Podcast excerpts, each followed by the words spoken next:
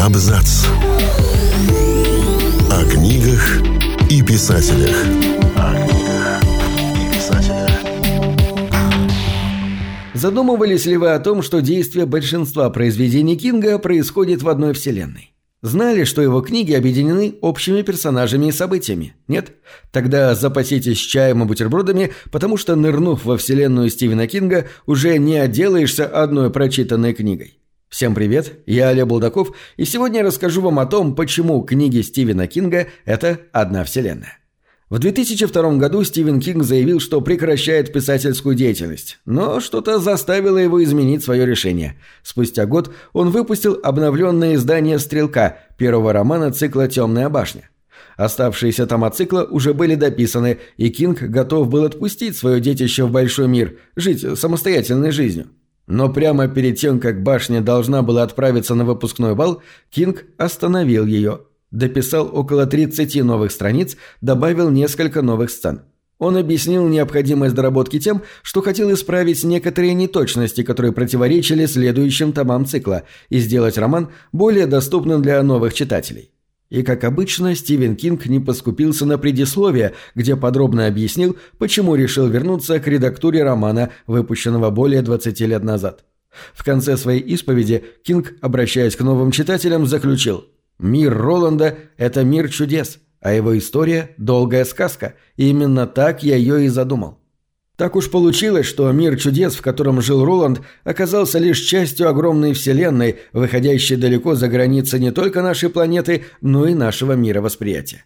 Достаточно вспомнить, что в финале романа «Оно» описывается фантасмагорическое противостояние вселенского зла в виде огромного паука со всеобъемлющим добром в лице черепахи.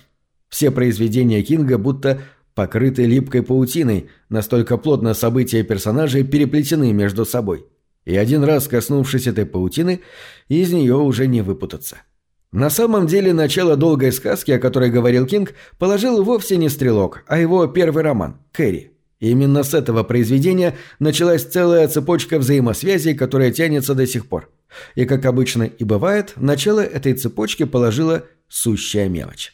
Несмотря на то, что Кэрри – это отдельное произведение, напрямую не связанное с другими книгами Кинга, некоторые детали оттуда перекочевали в его последующие истории. Например, прачечная голубая лента, где работала мать Кэрри в свободное от религиозных припадков время, она позже встречается в романе «Дорожная работа». Таких отсылок в творениях Кинга сотни. Фанаты даже составляли подробнейшие схемы взаимосвязи всех его персонажей. Другой вопрос, что разбираться в этих схемах не слишком интересно, ведь большинство отсылок – лишь упоминание второстепенного персонажа одного произведения в третьестепенной сцене другого. Однако все эти пасхалки невероятно важны для вселенной Стивена Кинга, так как во многом благодаря им у читателя возникает ощущение реальности происходящего. И вселенная Кинга связана не только едва заметными ниточками. Есть несколько узлов, которым стягиваются все сюжеты его романов.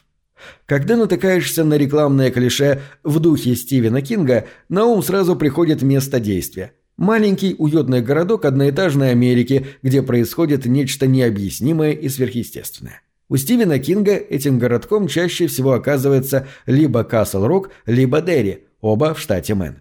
Имя первого города навеяно то ли повелителем мух Уильяма Голдинга, где так называлась часть острова, то ли одноименной песни Фрэнка Синатры. Впервые читатели близко познакомились с Каслроком в романе «Мертвая зона». Затем город упоминался во многих романах, но нигде не был в центре внимания. Касл-Рок почти всегда остается лишь декорацией, фоном для загадочных и мистических событий. Но в этом и заключается его прелесть, ведь в литературе декорации играют не меньшую роль, чем в кино или театре. Только в книгах писателю нужно построить их с помощью собственного слова и чужого воображения. Главное, что дарит Касл-Рок, это ощущение места, за которым приятно наблюдать. И все потому, что это по-настоящему живой, дышащий город. Сам Кинг в предисловии к повести «Солнечный пес» Да, он очень любит предисловие. Писал, что в Касл-Роке его больше всего зачаровывали вещи, скрытые даже от читательский глаз. Тайная жизнь и взаимоотношения, которые остались за кулисами. Город продолжает жить даже тогда, когда основное действие происходит далеко за его границами. Спустя какое-то время мы встречаем персонажей книг, события которых разворачивались в Касл-Роке, словно старых друзей. И что самое удивительное, они продолжают жить своей жизнью. Как, например, Тед Бамонт, главный герой романа «Темная половина», писатель, у которого в детстве вырезали из мозга опасную опухоль. Действие романа происходит как раз в Касл-Роке, а финал истории Бамонта читатель узнает только в романе «Нужные вещи», где упоминается, что писатель в итоге спился и его бросила любимая жена. Конечно, у «Темной половины» вполне завершенный, четкий финал, но этот небольшой паскриптум оставляет у преданных читателей приятное послевкусие. Чуть севернее Касл-Рока расположился еще один важный для Кинга город, где издревле были проблемы посерьезнее скелетов в шкафах у отдельных жителей. Дерри кардинально отличается от Касл-Рока. Зло поселилось здесь давно и прочно засело в жилах этого города.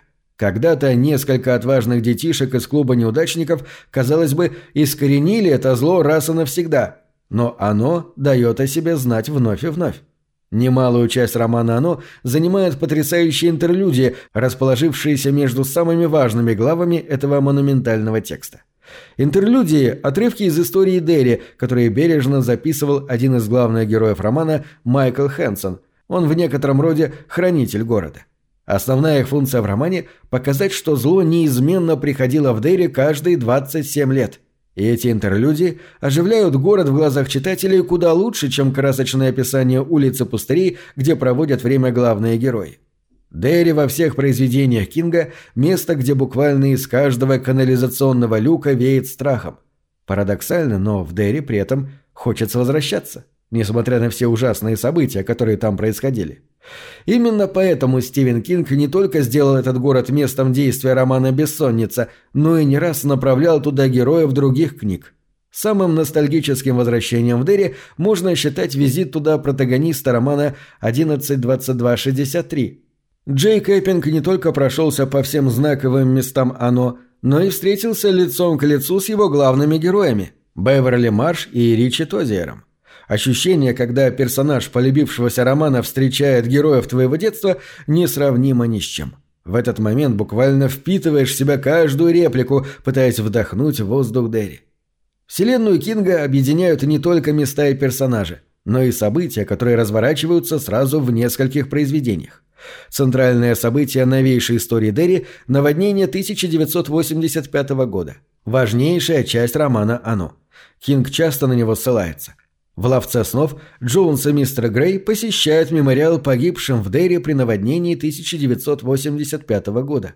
Один из персонажей «Бессонницы» отмечает, что атмосфера в городе намного улучшилась после рокового 1985 года.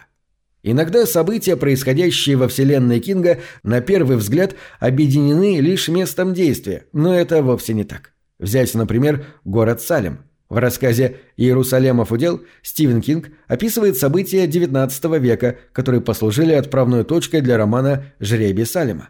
Самое интересное в этом рассказе – прочная связь со вселенной Говарда Лавкрафта. По сути, Иерусалемов удел – поклон одного мастера ужасов другому. В то же время роман «Жребий Салима» – это вариация на тему Дракулы Брэма Стокера. Зло поселилось в маленьком городке и медленно высасывает из него кровь. Цикл про Салим заканчивается рассказом на пасашок, где описывается история семьи, попавшей в западню неподалеку от этого проклятого места. Получается, события рассказа Иерусалемов удел сделали целый город средоточием ужаса, отголоски которого дают о себе знать и в других книгах.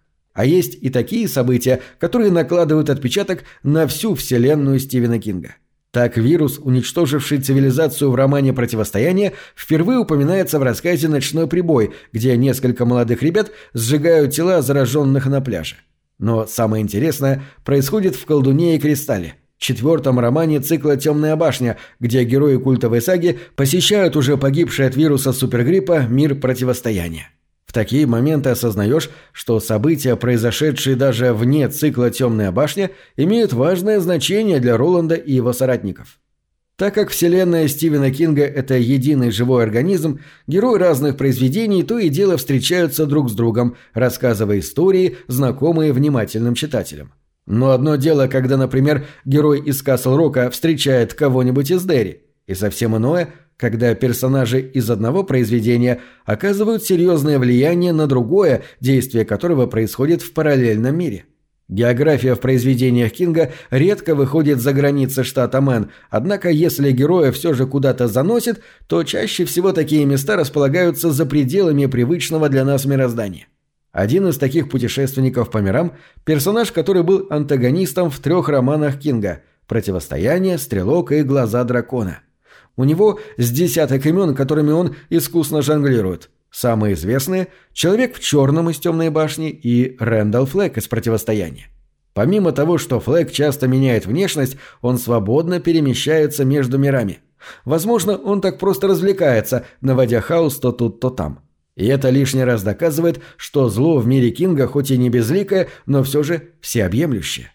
Но значимых персонажей вроде Флэга, которые объединяют сразу несколько романов, у Кинга не так много – Чаще всего знакомые персонажи либо появляются в эпизодических ролях, либо просто упоминаются. Например, Куджа, пес из одноименного романа, упомянут в «Кладбище домашних животных», в рассказе «Короткая дорога миссис Тот», в повести «Солнечный пес», а также в «Мертвой зоне», «Нужных вещах», «Темной половине» и нескольких других произведениях. Хотя миры Кинга и сплетены в единый клубок, все это меркнет перед тем фактом, что даже наш вполне реальный мир вписан в вымышленную вселенную писателя. Сам Кинг оказывается одним из персонажей «Темной башни», который создает все существующие реальности у себя на компьютере. Способность сочинять – это дар, позволяющий Стивену Кингу персонажу слышать песню великого Гана и записывать ее, тем самым спасая мир от уничтожения.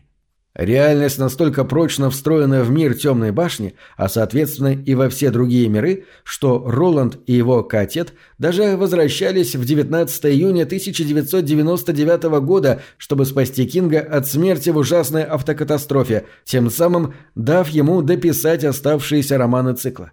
И через несколько лет после того, как Кинг чудесным образом избежал смерти под колесами минивэна, он написал то самое предисловие к обновленной редакции «Стрелка». Действительно, мир Роланда – это мир чудес, а его история – долгая сказка. И нет сомнений, что Кинг именно так ее и задумал. На этом все. Читайте хорошие книги.